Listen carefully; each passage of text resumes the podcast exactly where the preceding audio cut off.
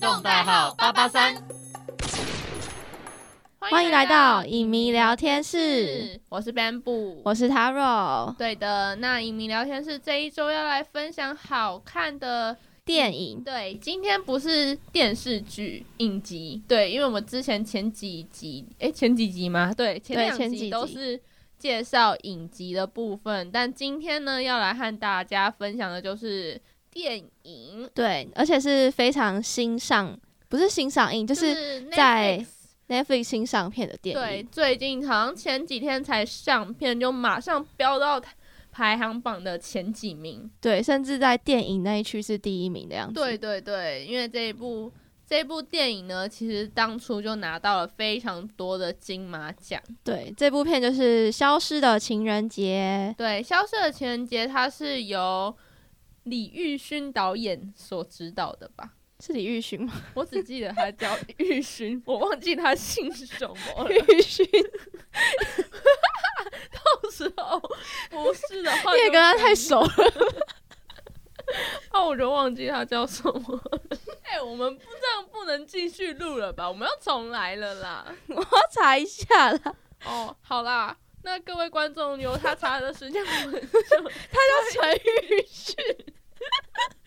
他叫陈玉旭，我们真的不卡掉 吗？呃，应该没关系我吧。们光笑就笑了快要一分钟。好的，我们呢就是太荒谬了，对他就要做陈陈玉勋导演。对，然后主演呢是刘冠廷跟李佩瑜，就是大佩。 对，大佩其实他很少去演戏，而且嗯，这一次就直接演女主角的部分。因为其实大佩以前都是比较是主持人，对，我记得他甚至还有得过金钟钟的奖，对，好像是外景主持人还是对什么的，水里一分钟吗？还是跟好像是对，他是潜水嗯很厉跟害，潜水有关的，他是一个外景很厉害的主持人，嗯但是这一次呢就非常难得的被找来当女主角的部分。对，然后呢，他那时候金马奖入围了十七项，诶，哇十一项，十一项超多就是的，这一部戏这部电影呢，金马奖就入围了11项的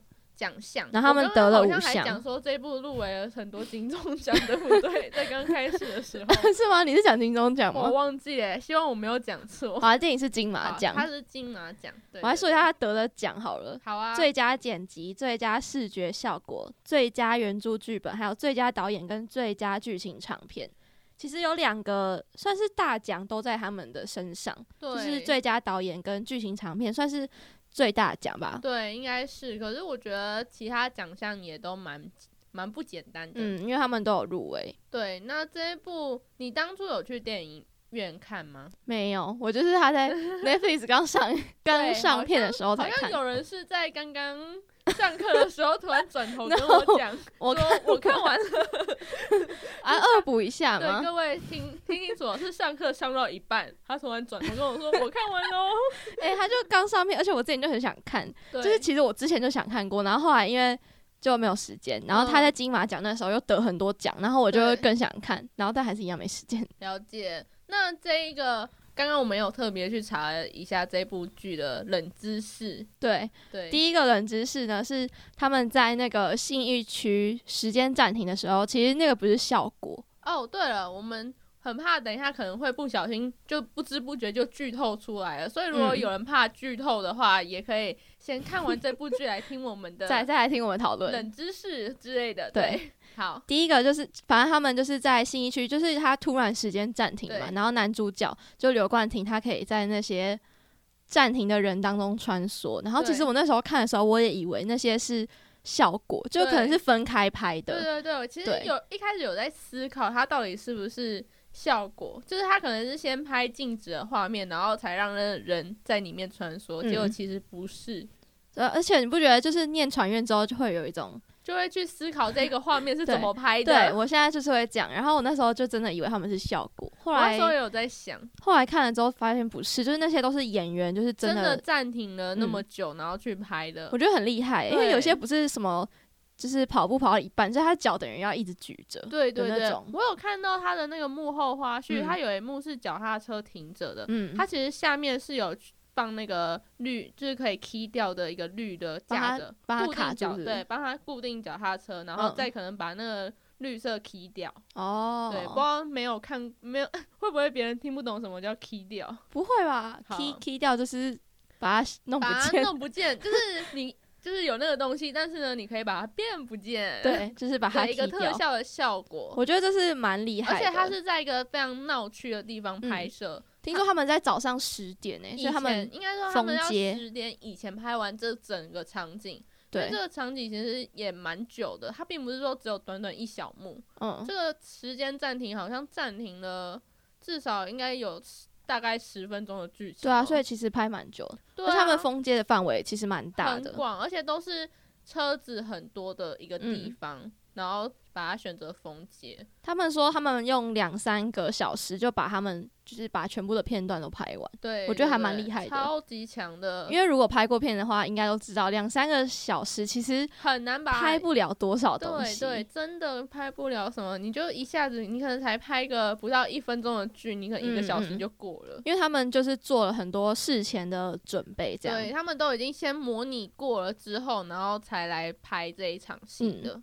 好，那第然二后个第二个冷知是识是《消失的情人节》到底去哪里了因？为其实，在看这一部剧的时候，有很多人都不懂它的逻辑到底在哪。其实，包括我自己都有点不清楚。其实我那时候有这个疑惑，就是因为他男主角他自己多了一天嘛，就是对其其他人实暂停。它的剧中就是男主角多了一个时间暂停的一天，但是女主角就变成那一天不见了。对，他就消失了，对所以叫消失的情人节。对，然后我那时候其实有在思考说，那时间暂停的这一段时间到底大家都在做什么？就那其他人呢、就是因对为啊他公车上其实有其他人对嘛，啊，又我就不想是只有说他消失。那他们是是少一天还是多一天？对我其那实我时那时候候就这样是想，我那时候也是这样想，就是像男主角就是少一天嘛，啊，嗯，搭配就是女主角她就是，哎、没有，我想反了，男主角是多一天，然后对女主角女是主角少少一天天，然后我就想说，那其他人到底是多一天还是少一天？所以那时候导演其实有解释，就是因为剧里面有说到男主角他就是永远都比别人慢就是一一拍，对然后然后女主角永远都比别人快一拍，然后就对变成说男女主角他们就刚好各多出了以及少出了一天的时间，嗯然后刚好都在这一天情人节，对，然后但是其他人呢，就是没有多也没有少，嗯，就是导演有这样子讲，哦但其是实其我嗯，嗯，你继续那说那但女主角就是真的少了一天这样，然后对其他人就是只是时间被就是他暂们停就而已像是时间被暂停，根本没有男主角中间做的这些事情，他们日子一样都是照常过的，只对是这样拍摄下来就会感觉说女主角就多了一天，男主角就哎、我又讲反了，女主角少了一天， 男主角多了一天，对男主角对男主角多了一天，对，没有错，那因为其他人其实呃醒来不是醒来，就是时间在运转之后，他们就是继续做原做本了他自己事的情。事情。对我当初看到这个设定，我真的觉得还蛮有趣的，就很特别啊，就是嗯，你不会像我们常每个人都会有一些人可能动作本来就比较慢，嗯像我动作就是天生就是很慢，我从小被骂到大的。然后可是有些人动作就是能够很快很快的把它做完，嗯然后他利用这个很非常微小的题材，然后去把它衍生出这一大个故事，对，就累积累积成对二十四小时，难怪能够得到那个能够入围。跟最得佳奖那么对多作品，对那么多奖项它啊、有一个原创故事奖，原创剧原本、呃啊，，对原创剧本，因为想到这个题材的人还蛮厉害的。对真的很强。因为我那时候看到时间暂停，我想说会不会是有什么特特异异功功能，能嗯就是像那个来自星星的你这样子，对对对，就是可以男主角可以把世界的时间暂停。是后来其实根本就不是，他们只是一个日常剧而已。。对，那还有第三个冷知识是，第三个是搭配，其实是戏剧菜鸟，就是就这是个我刚刚们前刚面刚也说有到，讲到，就是其实大佩他在演这出戏的时候，导演非常非常就是严厉的在磨嗯练嗯他，就是他他有让他就是训练蛮久的，然后对搭配也为了这部戏就是减肥啊什么的，然后对，有去邮局做实习因。为其实像很多人在选角的时候，可能会选一些可能跟角色差不多个性的演员嗯嗯嗯来饰演这个角色。那但是事实上，大配并不是这个角色的个性完全不一样。因为我记得对在访谈中，大配有提到说，他其实完全就是不是这个个性的，他跟嗯女主角个性完全不一样。所以这也是我觉得他很厉害的地方、啊，因为他其实在戏中演的非常自然。而且女主角因为她的步调要一直很快，对所以其实导演有说他跟她花了还蛮久的时间在调配她的那个整个步动作调上的时间跟步调，对开始强调她说你太慢了，太慢了，对要赶快，赶快其这实样。你在你在看这部戏的时候，你不会觉得说女主角原来是一个，就是你不会去想象说哦，原来大佩不是这个人，你会觉得大嗯佩她可能个性真的就是这样，然后所以她来演这个角色，对啊，所以其实以戏剧菜鸟的那个来说，功力其实是真的蛮厉害真的很强，他感觉以后会接到更多的那个吧电影邀约，有可能因为对这部戏。对对对，因为真的很厉害，好，那第四个冷知识呢，就是刘冠廷只花了三天学开公车。就是他在戏中其实有开公车的这一场戏，他为了这场戏去学怎么开公车，我觉得超厉害的，真的超强的，因为其实开公车那种大型蛮车难子学的跟。一般的车子是不太一样的。嗯，因为他他就是其实连一般轿车就已经要学蛮久的，对像驾训班基本上就是一个月起跳，对嗯对对，啊，然后他就只花了还三天，还要学开公车，我真的觉得超级难，而且公车应该还有很多换挡的那个不一样，对啊而且还有那个转弯的角度、视角也会不太一样。对，然后他直接，而且他那时候直接开上路，就是开在仁爱路，就是很车子很对多车的子很地多的方路上面，我就觉得他很厉害超级这惊样艳。总之，我觉得这里面不管是男主角还是女主角都非常的嗯惊艳。嗯，好，嗯那我们就下一个冷知识哦。是，豆花呢，它有什么特别的意义在电影当中？对这部个豆花，其实在电影当中算是前后都有穿插的这个嗯东西，因为一开始是他爸要拿给女主角。呃，他要出去买豆花，然后买回家买绿豆豆花给结大佩，果他爸就消失了。对，他就整个消失，然后之后一直到结尾吧，结尾的时候，男主角又提了豆花来找女主角的嗯时候，而且他中间有因为他男主角要去买豆花给女主角，然后就被车撞，这样。对，就是我那时候看到那一幕也被吓到我，也吓到哎、就是直接 超大的车撞上他，，对对对，那而且重点是他在那一场戏中是飞出去的那种撞到 超可怕吓的。死。然后呢，豆花其实我们就想说会不会有特别意义，就是对导演有说其实根本就没因有为。像我们其实都会去思考 说，这豆花会不会有什么含义？因为最近就很多电影都会用这种穿插的是的手法，可能就是前面铺陈过，然后嗯在结尾的时候就突然给你一个连接性对啊的一个代表。或者像韩剧鬼怪这种，就是他们会有很多小东西，对可能就是桌上一个小物品，然后或就者有是很我多的意义。我觉得鬼怪就是那个树叶，对，对，就是很小的一个还有物蝴蝶什么哦，的，对对对，然后就是很小的物件，然后把它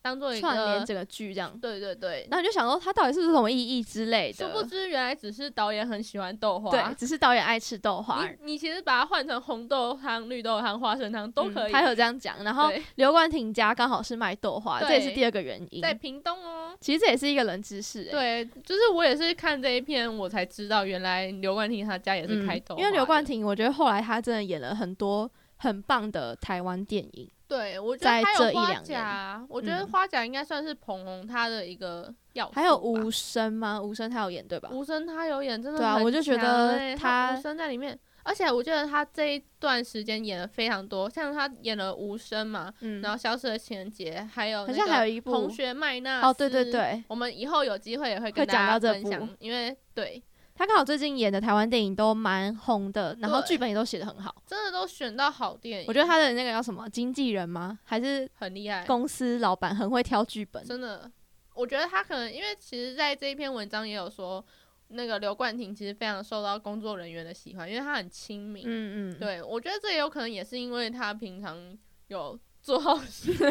做好事讲的好坏、嗯做哦，做好事，对对啊，就是累积人脉，对，累积人脉，就是所以才会有这么多好嗯作品可以找上他。对对对，大家就会想要去嗯找他。那第六个冷知识呢，就是他们斥资了五百万去搭邮局，然后呢，就是有民我众觉得信以这为真的真，超强的。我那时候看到邮局，我想说他应该是借某一间邮我局，真的以为是借。的，欸我以为是他就跟哪一间邮局可能借假日去拍摄，因为其实假日邮局也没开啊。嗯对，啊，对啊，所以我就想说那个邮局应该只是去跟别人借了一间来拍，就殊不知因为我觉得台湾电影比较不会像国外这样，对就是花很多大钱去架设很多的景，这样，对对对，就我也他是竟然这因么为觉邮得局就是假去设，架设了一个。他连那里的 ATM 啊什么都是假我的，觉得现在台湾的不管是电影还是影集、电视剧，都越来越就是厉有越来越害欸好的真的很厉害欸的。趋向。就像那个最近天桥上的魔术师，对，他们直接去盖了一个中华商场、欸，我之前看到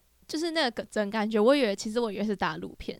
真的、哦，为就什么？就是因为它的海报啊，嗯跟它的预告什么的，你就很有不会觉以得。前很不像是台湾的，这时候对不这样对对台湾的演艺圈有点没有信 心，不会，我但是那时候就是看到不会像你，我那时候就觉得哇，台湾的真的越来越强了。就是我还不知道它是台湾的之前我，其实那时候还以为他是那种，就是真的去找一个类似的场景，然后去搭里面就的不景，是它就他是是打直出接来盖的，出来，哎，就还蛮厉害的。对，就像这个邮局也是，他就直接盖出一个邮局所来，以就那时候有民众就是真的以为它是真的对邮局，然后进然后去领钱。像是女主角还有那个女主角的好友嘛，黑、嗯，黑对啊黑佳黑佳，佳佳，他们也是因为这一部戏特别去邮局实习，嗯，然后去当，就是我真的觉得很敬业，就很认真吧，因为其实嗯邮局的这个、叫什么交件的这些